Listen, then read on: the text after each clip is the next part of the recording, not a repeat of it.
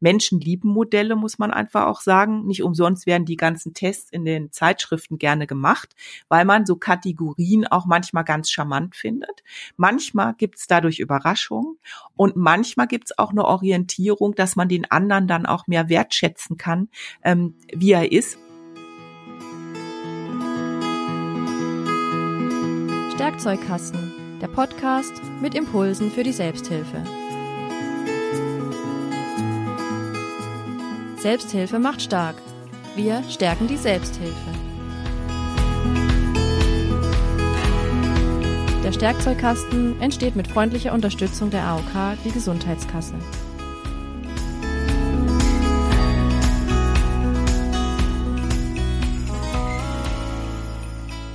Hallo und herzlich willkommen beim Stärkzeugkasten. Mein Name ist Andrea These, ich bin Mitarbeiterin der Selbsthilfe-Kontaktstelle KISS in Pforzheim und ich begrüße Sie, begrüße euch herzlich zu einer weiteren Ausgabe unseres Podcasts mit Impulsen für die Selbsthilfe. In der heutigen Folge widmen wir uns typischen Fragezeichen, die rund um das Miteinander in der Gruppe und damit verbundenen Gruppenprozessen, Gruppendynamiken auftauchen können. Wie wird überhaupt aus einer Ansammlung sich fremder Menschen eine Gruppe? Was macht Gruppen produktiv?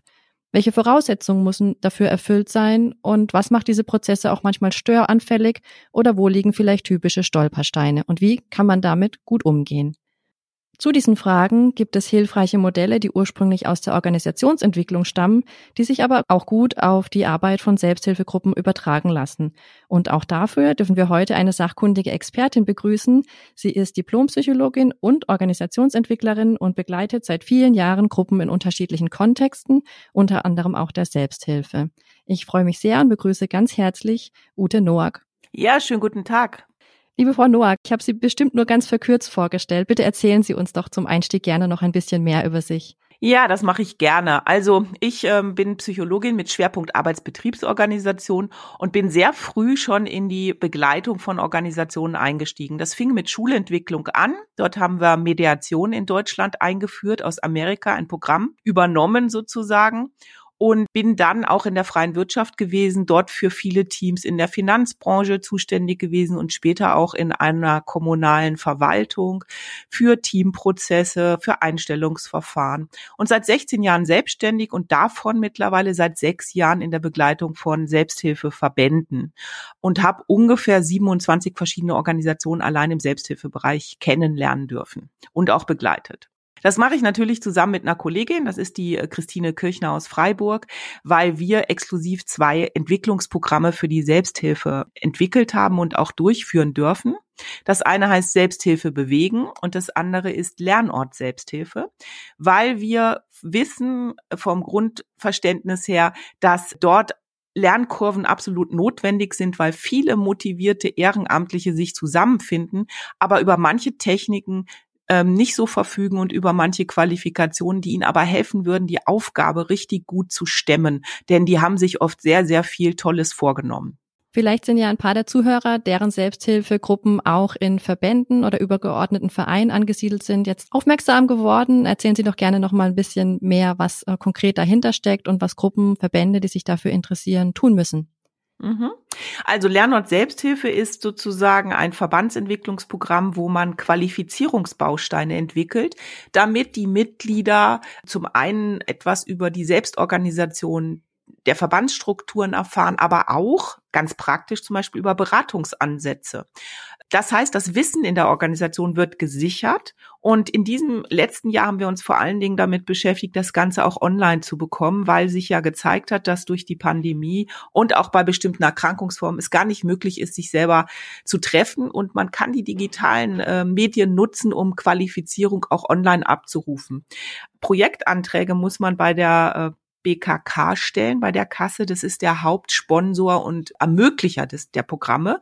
Und dann werden Vorgespräche mit einem von uns geführt, weil wir natürlich prüfen, ist die Organisation in der Lage, sozusagen über ein, zwei Jahre diese Inhalte auch zu entwickeln und dann natürlich allen zur Verfügung zu stellen, damit alle qualifiziert am Start sind und die Selbsthilfe nach vorne bringen können. So, das ist das eine. Die Selbsthilfe bewegen ist ein kurzfristiges Organisationsentwicklungsprogramm, was in akuten Problemlagen unterstützt. Entweder bei Themen wie Führung, bei Themen wie Nachfolgeregelung. Also da sind sechs Themen gerahmt und das kann man sehr gut auch auf der Webseite Lernort Selbsthilfe oder Christine Kirchner Organisationsentwicklung nachschlagen, weil dort sind auch ähm, Handbücher, äh, wo die näher beschrieben sind. Genau, also die Botschaft an alle Selbsthilfeaktiven. Ähm, man ist mit den Herausforderungen nicht alleine. Man kann sich Unterstützung holen, professionelle Begleitung, um sich dort auch zu entlasten und einfach durch Kompetenzentwicklung dort ja sich noch mehr zu rüsten und auch entlasten einfach und wieder mehr Energie für die eigentliche Kernarbeit zu haben und sich nicht ähm, aufzureiben mit Prozessen oder Herausforderungen, die vielleicht einfach durch das Miteinander so entstehen können. Das genau. haben Sie genau. schön gesagt. das freut mich, danke. Genau. Unser Fokus ist ja immer so ein bisschen die, ich sag's mal in Anführungszeichen, immer Selbsthilfegruppe von nebenan. Also auch darum ist ja unser Anliegen, Menschen zu rüsten, fit zu machen für ihr Engagement so viel darf ich verraten. Sie haben uns dafür heute drei spannende Modelle, Ansätze mitgebracht, die vielleicht helfen können, dem Thema Gruppenprozesse, Gruppendynamiken ein bisschen besser auf die Spur zu kommen, sich das bewusster zu machen und ähm, ja, vielleicht konkrete Ansatzpunkte auch zu finden, mhm. wie man das in der eigenen Gruppe noch produktiver gestalten kann. Wollen wir direkt mit dem ersten Modell loslegen? Ja, ich würde gerne einführen mit einem Zitat, äh, weil das so ein bisschen meine Philosophie und auch die Philosophie der Modelle, wofür sind Modelle eigentlich da, äh, so ein bisschen äh, illustriert. Also, Lernen ist wie die Anfertigung einer Landkarte. Du entdeckst immer neue Gebiete und daraufhin eröffnen sich dir viele neue Orte.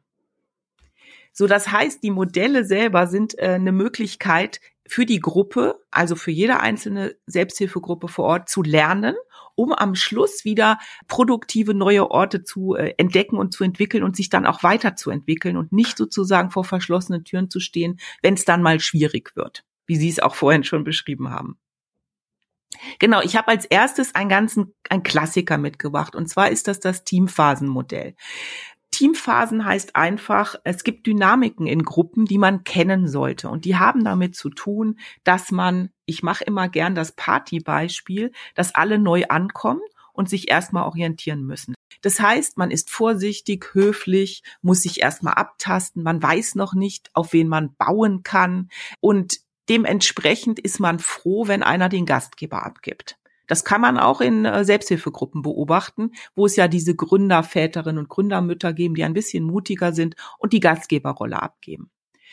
Was aber dann am Schluss ja wichtig ist, ist in die zweite Phase zu kommen. Das heißt, irgendwann mal die anderen Potenziale äh, der Leute zu kennen und auch einzusetzen und auch aus der stillen Ecke rauszukommen und die Gespräche lebhafter werden zu lassen und auch die Ideen der Leute anzuzapfen, damit man dann auch Stände besetzt kriegt, dass man Ratschläge sich gegenseitig auch in der Gruppe erteilt ähm, und da sozusagen nicht in dieser Ruhe äh, verweilt. Das heißt, wenn das also sozusagen in die Produktivität kommt, dann versucht man sich ein bisschen stärker zu zeigen. Wenn man sich aber zeigt, dann findet man Leute sympathisch oder unsympathisch. Man kann mit einigen besser kooperieren als mit anderen. Das heißt, man, es bilden sich schon am Anfang immer mal wieder auch sowas wie Klicken oder Interessensgemeinschaften und man versucht, das auch so ein bisschen auszuhandeln. Und das geht manchmal durchaus hemsärmelig zu. Ich denke, damit haben Sie auch manchmal zu tun, oder? Also das kommt mir alles sehr vertraut vor, was Sie berichten, ja. Ja, genau. Also das heißt, es gibt äh, Konflikte, man ringt darum. Der eine sagt, warum sind wir nicht pünktlich? Wir sollten doch pünktlich sein. Und so kommt man sich ein bisschen wie auf dem Jahrmarkt vor, weil jeder so ein bisschen die Regeln mal reinwirft und darum wirbt, die doch mal einzuhalten, aber keiner sortiert sich so richtig. Wichtig ist an der Stelle zu wissen, dass das eine natürliche Phase ist, dass das keine ist, in der man stecken bleiben muss, sondern dass quasi äh, dieses Teamentwicklung sozusagen wie ein Uhrwerk äh, voranschreitet. Das heißt, es wird irgendwann eine Überführung geben, äh, wenn die Interessen alle kundgetan sind, wenn die auf dem Tisch liegen, kann man nach dieser Verhandlungsrunde in ein ruhigeres Fahrwasser kommen. Das heißt, man kann sich einigen auf Feedbackregeln, man kann sich einigen auf relevante äh, Dinge, die einem wichtig sind in der Gruppe. Und das hängt natürlich immer von den ähm, vorhandenen Menschen ab. Das heißt, Gut tut einer Gruppe eher, wenn es einen harten Kern gibt von regelmäßigen Teilnehmern. Ähm, was wünschenswert ist, aber nicht immer möglich. Das heißt, dann kann man, äh, kann sich das Team ein bisschen einspielen. Es kommt zu so einer Art äh, ähm, ja, Fokus auf, wer kann was am besten, äh, oder man nimmt Rücksicht aufeinander oder man informiert Leute. Also diese Regeln spielen sich einfach ein. Das ist sozusagen die dritte Phase, die Normierungsphase. Man hat sich geregelt. Das kann man auch in anderen Gruppen beobachten. So, und dann ist ganz spannend, setzt eigentlich erst die absolute Produktivität ein. Das heißt, ich kann mich verlassen, ich kann mich zeigen, wie ich bin, ähm, ich kann mich äußern, ähm, ich werde hier nicht, ich kriege keinen Kopf kürzer gemacht, wenn ich eine Idee einbringe. Dann fängt es an, dass es so, wenn alle so sagen, ach, es läuft wie von selbst und es macht einfach nur noch Freude äh, und so, dann denken alle, das ist die Phase, in die man sofort kommen muss, wenn man eine Gruppe gründet. Das ist aber sozusagen ähm, erst die vierte Phase, die man dann durchläuft, wenn es gut gelaufen ist. Und man kann in jeder Phase, das ist die gute Nachricht, warum man dieses Modell kennen sollte, etwas dafür tun, äh, dass man in die nächste Phase kommt.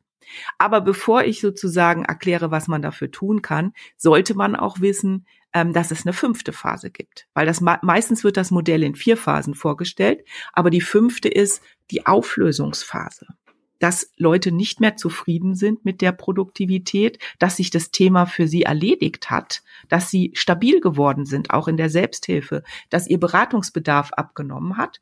Ja, und dann nehmen die ihren Hut und gehen. Das kann man auch mit einem Abschied gestalten, aber man sollte nicht irritiert sein und man sollte nicht das Gefühl haben, man muss die Gruppe jetzt auflösen. Denn das Gute ist, man kann wieder von vorne anfangen. Mit jedem neuen Mitglied, mit vielen neuen Menschen, die an Bord kommen, fängt das Ganze von vorne an. So, jetzt kommen wir nochmal zur Gestaltung. In der ersten Phase brauchst Orientierung. Also, wenn ich neu bin, dann will ich ein paar Erklärungen. Ich hätte gerne einen Mentor, der mir die Tür aufhält und der mir kurz sagt, warum sitzen wir hier zusammen. Das heißt, das macht oft irgendeiner, der Gründer. Wichtig ist, dass das jemand nicht zu lange tut sind wir mal bei den praktischen Tipps, dass jemand an diesem Job klebt, den Türaufschließer zu machen und den Aktivator.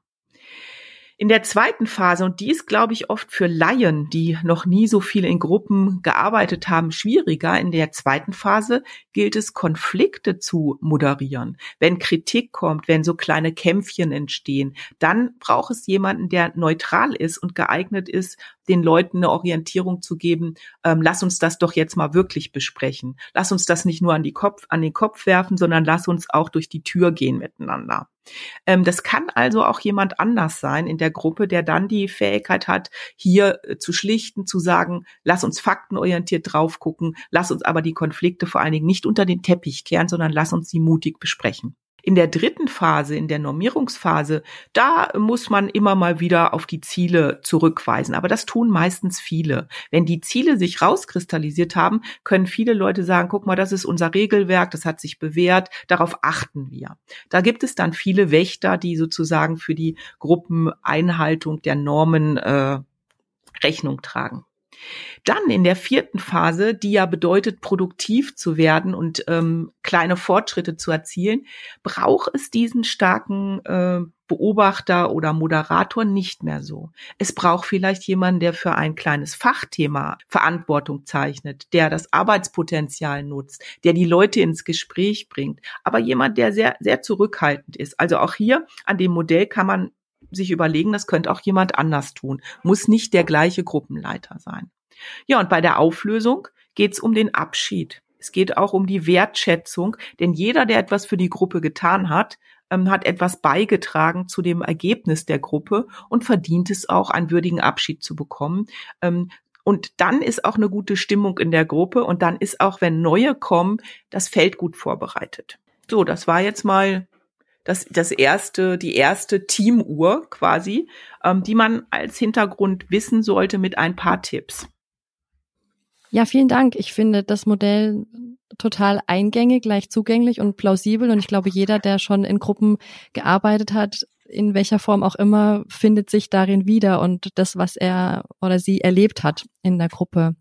Mhm. Und was ich da auch besonders schön finde, ist, dass wenn man diese Prozesse und Phasen auch bewusst hat, es total entlastet, weil man versteht, dass das einfach natürliche Prozesse sind, die in der Gruppenfindung und Gruppenentwicklung auftauchen und nicht mit den Persönlichkeiten oder mit den einzelnen Personen zu tun haben, was ja dann häufig auch zu Missverständnissen oder Konflikten oder Vorwürfen führen kann oder es manchmal noch schwieriger macht, weil man denkt, es funktioniert jetzt nicht, weil jemand das nicht so mitmacht, wie jemand anderes das erwartet oder so. Also ich finde das einfach ähm, mhm. ja äh, eine große Entlastung und Transparenz und gibt einem auch mit den praktischen Tipps nochmal gute Griffe an das Thema, wie man das auch wirklich konkret anpacken kann.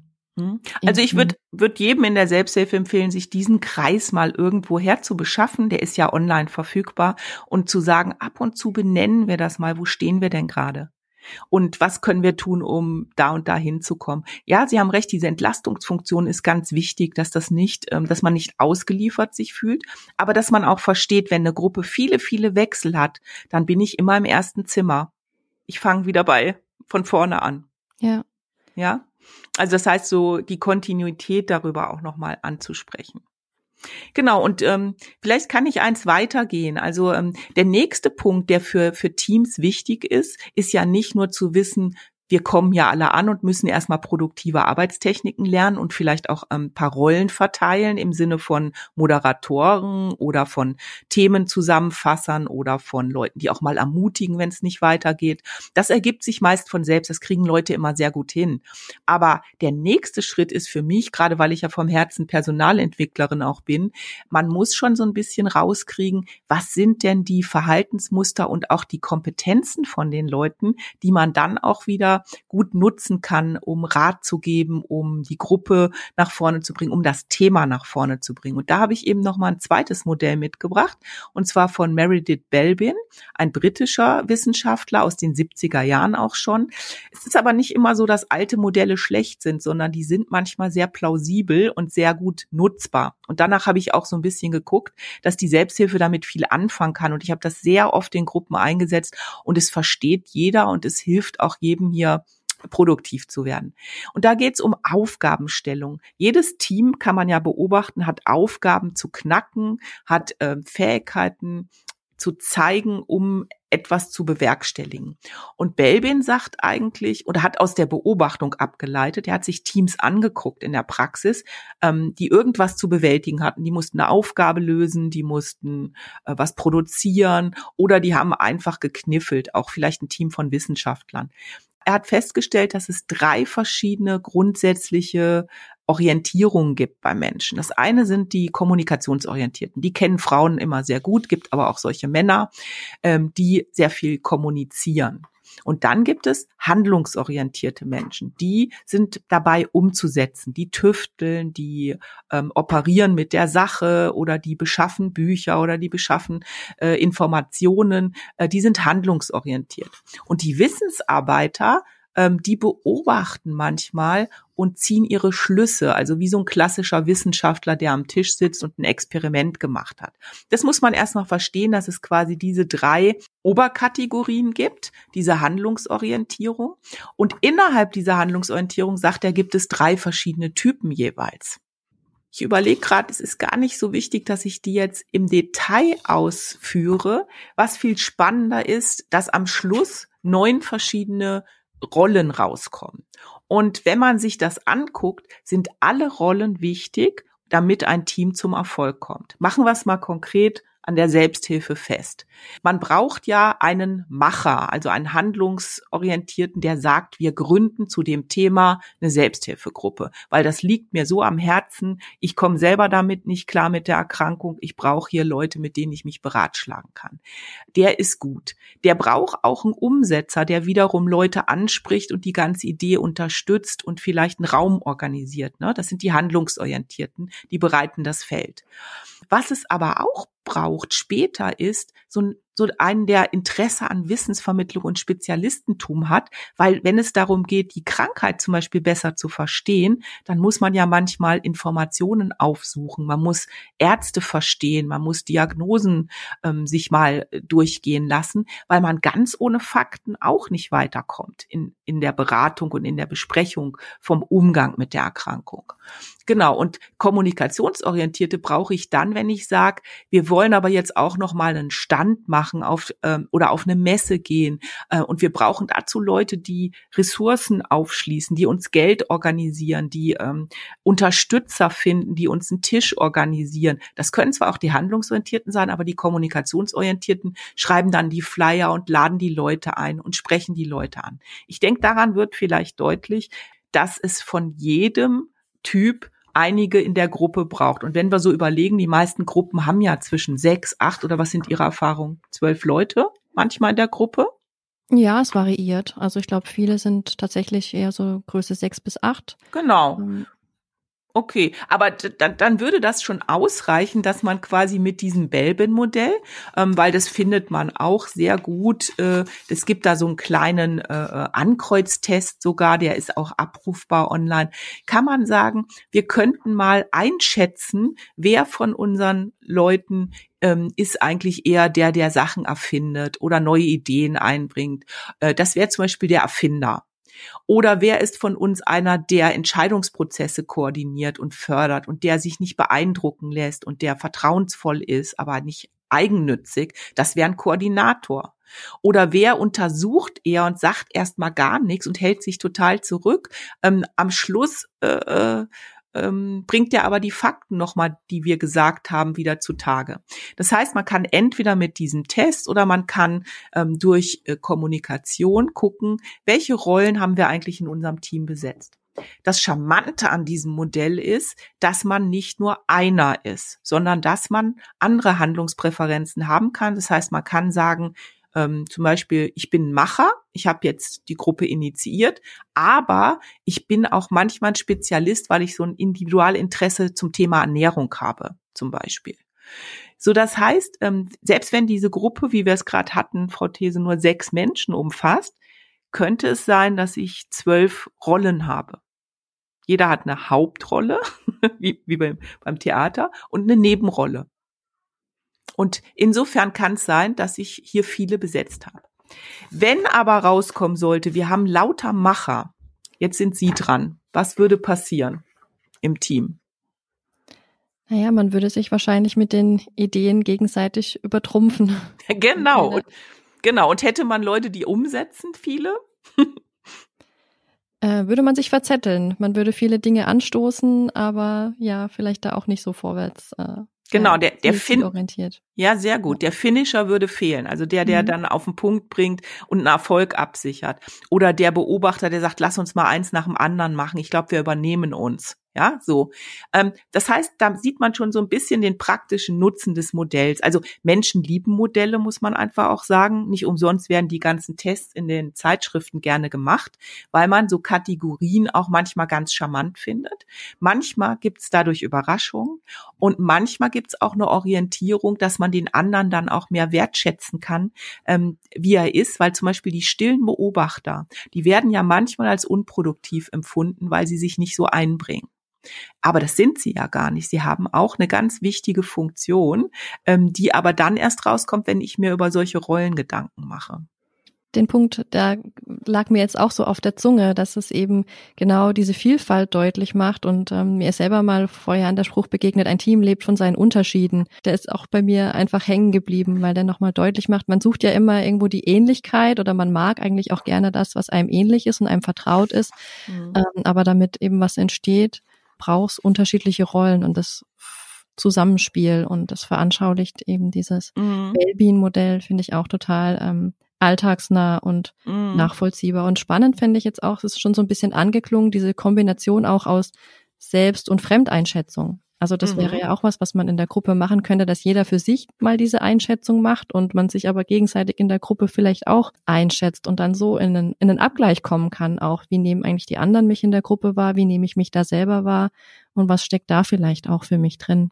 Ja, finde find ich spannend, setzt voraus, dass die Gruppe schon ein bisschen vertraut ist, dass äh, man gute Erfahrungen miteinander gemacht hat, wenn man es alleine macht, sage ich immer. Ja. Wenn man einen neutralen Dritten hat, der sorgt sowieso dann dafür, ähm, dass da einfach äh, keine Zuschreibung kommt. Was ich wichtig bei Modellen finde, das muss ich als Psychologin einfach immer wieder dazu sagen, ist, dass das nicht Persönlichkeitsfestschreibungen auf immer und ewig sind, sondern dass man bei Modellen im Kopf, im Hinterkopf behalten sollte, dass das so grob Einschätzungen Leistungen sind, die auch eine Flexibilität beinhalten weil man sich als Mensch weiterentwickelt, weil man in verschiedenen Gruppen verschiedene Rollen einnimmt. Man geht ja auch mal auf Lücke. ja, also wenn jemand fehlt, der das Team im Auge hat, wird man plötzlich der Teambeobachter, obwohl man woanders ein Einzelkämpfer war. Ja, also das heißt, ähm, das finde ich wichtig, dass es keine Zuschreibung ist und die Leute dann damit rumhauen, äh, du bist halt so. Ne? Mhm. Ja, nochmal ein ganz wichtiger Hinweis auf jeden Fall. Auch Menschen mögen Modelle, Menschen mögen manchmal auch Schubladen und das mhm. Gehirn ist einfach so gestrickt. Von daher ist es gut, wenn man sich das immer wieder bewusst macht, dass mhm. das ähm, einfach eine Vereinfachung ist an der Stelle. Aber das Fazit ist einfach für mich wichtig. Also ich muss Gruppendynamik verstehen.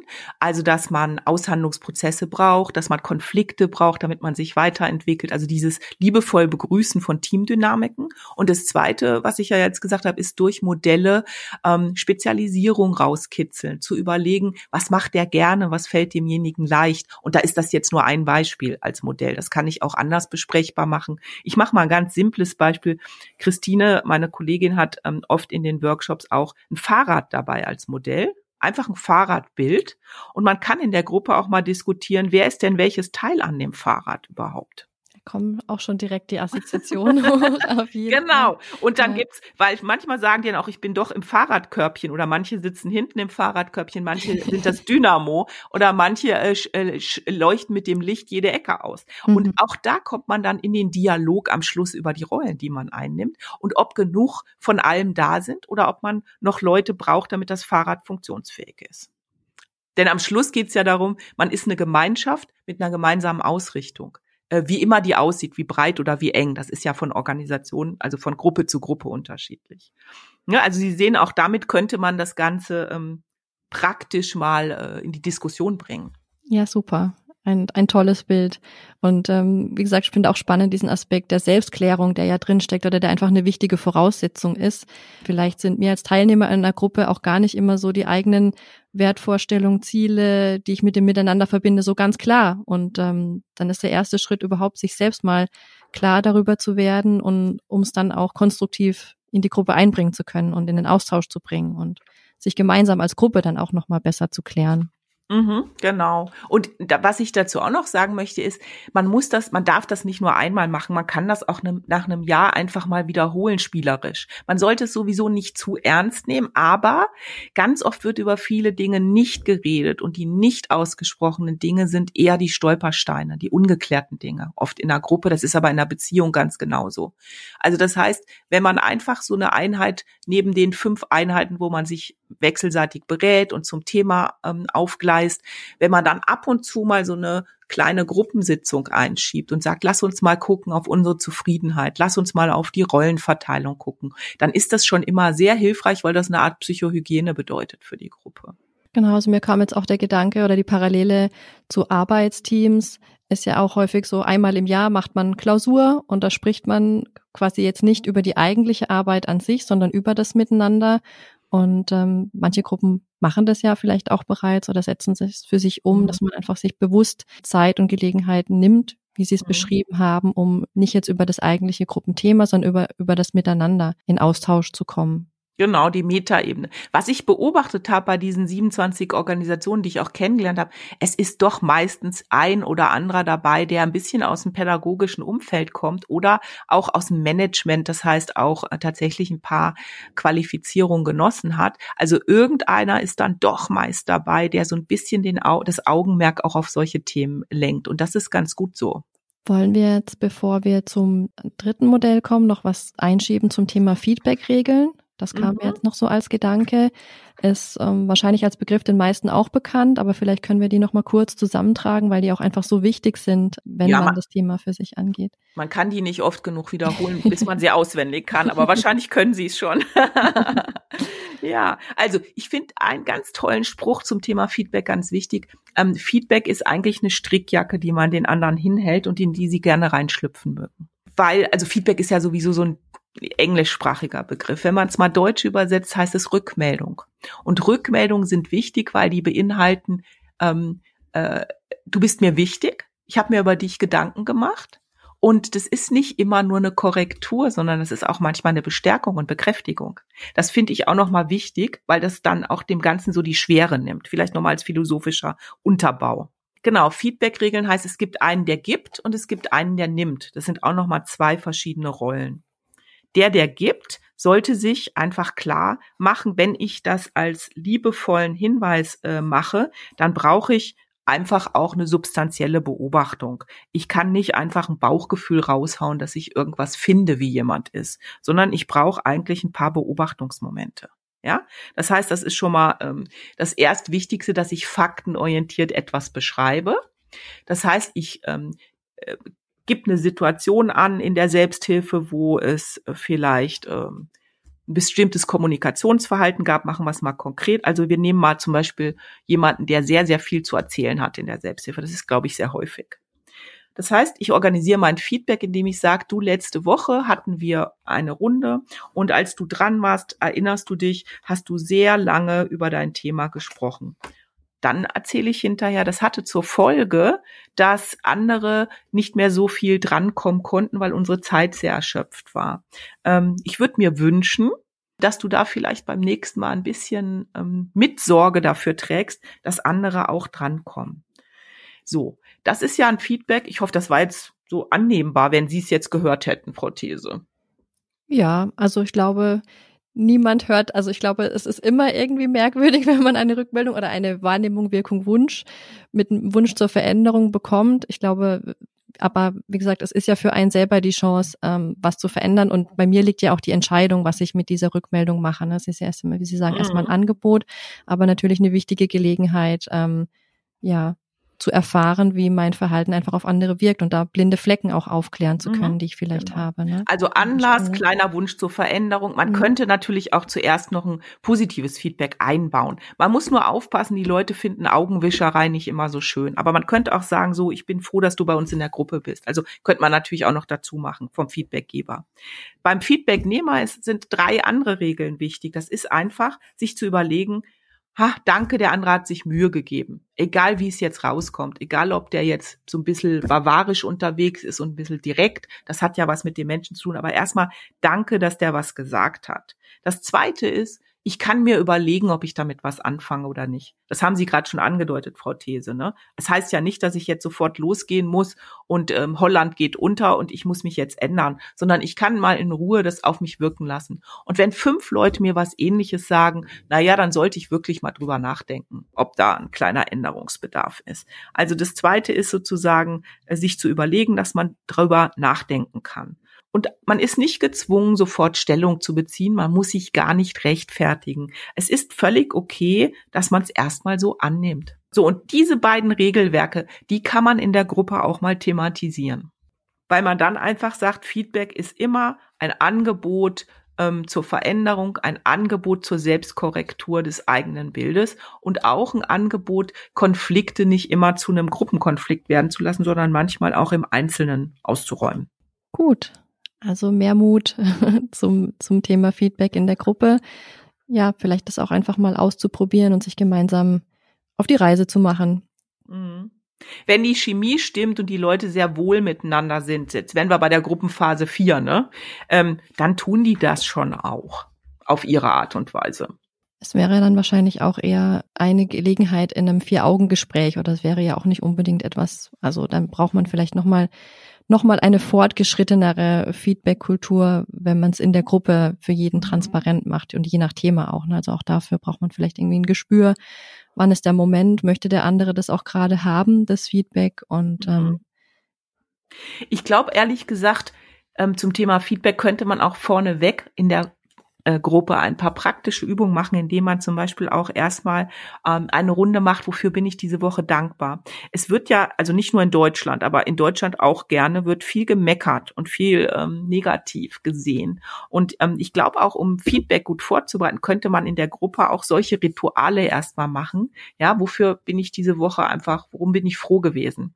Weil die Leute lernen dann einfach mal anders zu denken und anders zu formulieren, auch wenn sie es schwer hatten, auch wenn sie selber selber gelitten haben in der Woche. Ne? Also so auch bei Long-Covid-Patienten jetzt mal als Beispiel. Also natürlich hat man ganz viel gelitten, aber man könnte in der Sekunde diesen kurzen Moment der Dankbarkeit äh, als Feedback auch mal zelebrieren, weil das fördert dann das wohlwollende, akzentuierte, produktive, konstruktive Rückmelden, dass man überhaupt mal ne, den Fokus woanders drauf legt. Das auch nochmal als Praxistipp. Prima, dann würde ich sagen, machen wir an das Thema Feedback auch erstmal einen Knopf dran. Mhm. Und wir schauen zum nächsten Thema. Das wäre ein nächstes Modell. Klingt gut. Also, ich habe jetzt noch ein letztes, was ich aber auch nicht in der Tiefe ähm, äh, ausführen möchte, aber ich möchte die Relevanz ähm, äh, für die Gruppensteuerung nochmal klar machen. Das eine ist, man kommt persönlich miteinander klar man kommt in die Produktivität über die Gruppen und man redet auch ordentlich miteinander. Dazu gehört Feedback, dazu gehören natürlich auch andere Absprachen im Team, äh, von der Redezeit und so weiter abgesprochen gesehen. Das Dritte, was ich in Selbsthilfegruppen auch ganz spannend und wichtig finde, ist, dass man irgendwann an den Punkt kommt, dass man eine ordentliche Produktivität entwickelt, das heißt eine Art Kreislauf im Arbeiten. Also dass man eigentlich weiß, wie man von A nach B kommt und wie man etwas entwickelt. Ich sage immer so ein bisschen Projekt. Also wie gehe ich mit einem Projekt um? Und ich mache es jetzt wirklich am Beispiel Messestand oder am Beispiel Mitglieder ähm, einladen. Äh, was manche Gruppen brauchen das nicht, aber die Leute, die am Start sind oder die gerade einen Schwund hatten in der Gruppe, die brauchen ja eine Aktivität, wo sie nach außen gehen. Und dann ist es, glaube ich, ganz wichtig, dass man weiß, dass es so ähm, Phasen dabei gibt und dass das wiederum manchen Menschen leichter fällt wie anderen. Und die klassischen Phasen sind ja, ich muss erstmal eine Idee entwickeln, muss eine Idee haben. Ähm, und dann brauche ich wieder, kommt wieder so ein bisschen die Ähnlichkeit zu dem Belbin, brauche ich jemanden, der das auch gerne organisiert und in die Welt bringt die Idee zu haben, fördert ja noch nicht die Umsetzung eines Projektes. Weil das bedeutet ja, ich weiß jetzt, dass ich eine Werbung schalten möchte oder ein Plakat aufhängen oder entwickeln. Das heißt aber, ich brauche jetzt Arbeitsschritte und ich brauche einen, der organisiert, ähm, dass es einen Grafiker gibt, dass es Geld gibt, dass man weiß, welcher Inhalt draufkommt. Und am Schluss brauche ich jemanden, der verantwortlich sagt, ich nehme es jetzt auch in die Hand und ich erledige es. Und keiner muss meckern äh, oder warten, dass das in einem halben Jahr passiert, sondern derjenige geht auch verantwortlich hin und setzt es um. Und ähm, wenn man das weiterdenkt, gibt es auch einen, der am Schluss für die Veröffentlichung sorgt oder dafür, dass die anderen wissen, dass es das gibt, dass die wissen, wo sie die Broschüre auffinden, die jetzt in diesem Rahmen entstanden ist. Oder der kleine Flyer, den die Gruppe entwickelt hat. Und ähm, es braucht dann auch einen, der wieder sagt, ähm, ich archiviere das aber auch gerne. Das heißt, äh, ich, ich lager es bei mir und wenn wir es brauchen, finde ich es auch wieder. Es verschwindet nicht irgendwo. Ähm, ich denke, daran merkt man im Kleinen, das ist eine Art Projektmanagement, wo die Leute aber diese einzelnen Entwicklungssteine kennen sollten. Und das heißt, meine Idee für die Konstruktiv, also aus der Organisationsentwicklung heraus ist, dass oft so ein Projektmanagement einen Einzelnen überfordert. Aber wenn man sich das als Gruppe sozusagen erarbeitet, dann ähm, hat man so ein kleines Phasenmodell und kann über diese Phasen arbeitsteilig arbeiten. Und das ist manchmal ähm, einfacher für Leute zu machen, als wenn einer äh, das komplett alleine durchziehen muss. Gibt es zu diesem Phasenmodell auch eine, eine Darstellung, die wir verlinken könnten in den Show Notes? Ähm, also ich habe jetzt hier eben dieses wuchtige Team-Management-System-Modell, äh, wo Entdecken, Organisieren, Kontrollen und Beraten drin steckt und wo Arbeitspräferenzen drin stecken auch wieder. Ähm, ich glaube, das ist fast zu wuchtig. Ich würde da noch mal gucken, was ich Ihnen da an die Hand geben äh, wollen würde. Aber letztendlich ein ganz simples Projektmanagement-Ablaufmodell und das kombinieren letztendlich mit dem Belbin oder mit Präferenzen, die Menschen haben. Also wichtig ist die Jobteile, die Abläufe zu den Kompetenzen und Interessen der einzelnen Leute zu sortieren. Ne? Es gibt Leute, die recherchieren gerne, weil sie im Vorfeld die Sachen vergleichen. Es gibt Leute, die sagen, nee, nee, lass mich das mal fertig machen in Ruhe. Und es gibt Leute, die kritisieren gerne. Die sind ja auch gut, weil die gucken dann nochmal und lesen Korrektur zum Beispiel. Also ähm, das ist eher so die Idee, die ich übermitteln wollte. Mhm. Ich glaube, mit den Modellen sind wir jetzt erstmal so weit durch. Oder gibt es von Ihrer Seite noch was, was Sie denken, was noch mit rein sollte, könnte? Nee, meine Überlegung war ja, oder die Fragestellung war ja, was kann hilfreich sein aus dem, was man auch in der Organisationsentwicklung genau. macht, äh, um es Menschen zur Verfügung zu stellen. Und ich denke, das Wichtige ist, dass die lernen, ihre Ausgangslage wahrzunehmen, dass sie keine Stolpersteine entwickeln im Zwischenmenschlichen oder im Arbeitstechnischen, damit sie dann auf ihre Ziele zusteuern können, nämlich Leute aufzuklären, sich selbst was Gutes zu tun, ähm, andere vor bestimmten Erfahrungen zu schützen. Also das sind ja alles die Motivationen in der Selbsthilfe. Und ähm, mir war auch noch wichtig zu sagen, dass jeder andere Erfahrung hat, jeder eine andere Expertise und jeder eine andere Persönlichkeit, aber dass das nicht so völlig frei gespielt wird, sondern dass man dazu gärtnern darf, dass man da ähm, äh, Strukturen aufbauen kann und auch Techniken nutzen, um das ab und zu zu korrigieren oder nachzujustieren. Das war mir so wichtig. Also das sind zwar quasi kleine Aspekte der Kulturgestaltung. Ja, vielen Dank für dieses wunderbare Schlusswort, Frau Noack, das nochmal, wie ich finde, echt toll veranschaulicht, welcher Mehrwert in den Modellen der Organisationsentwicklung auch für die Selbsthilfe steckt. Und wer Lust bekommen hat, sich dort zu vertiefen, findet wie immer die Infos dazu in den Show Notes. Und wer sich nicht traut, das Thema selbst in Eigenregie anzugehen, dem sei nochmal ans Herz gelegt, dass es dafür ja auch finanzielle Unterstützung durch die Fördermittel gibt. Auch da gibt es sicherlich Möglichkeiten, sich zum Beispiel so einen Klausurtag auch entsprechend professionell begleiten zu lassen. In dem Sinne nochmal ganz herzlichen Dank auch Ihnen, liebe Frau Noack, für Ihre Zeit, für Ihre Expertise, fürs Teilen Ihrer Erfahrungen und ja, auch für Sie natürlich weiterhin alles, alles Gute für Ihr Engagement beruflich und privat und Machen Sie es gut. Ja, herzlichen Dank, Frau These. Ich habe das sehr gerne gemacht, weil ich die Selbsthilfe für besonders wichtig erachte. Das ist für die Leute eine Wahnsinnshilfe und das, was Sie da machen mit Ihrem Podcast Stärkzeugkasten, ist auch wirklich toll, weil Sie die Nachrichten direkt an die Leute dranbringen. Jeder kann sie sich anhören, wann er sie braucht und durch die ganzen Verlinkungen, die Sie dann auch noch zur Verfügung stellen, ermöglichen Sie ja das Lernen für die Selbsthilfe und das finde ich absolut unterstützenswert. Also weiterhin viel, viel Erfolg mit dem Projekt. Werkzeugkasten ist ein Podcast der KISS. Kontakt- und Informationsstelle für Selbsthilfe und Selbsthilfegruppen Pforzheim-Enzkreis. Weitere Infos unter www.enzkreis.de-selbsthilfe.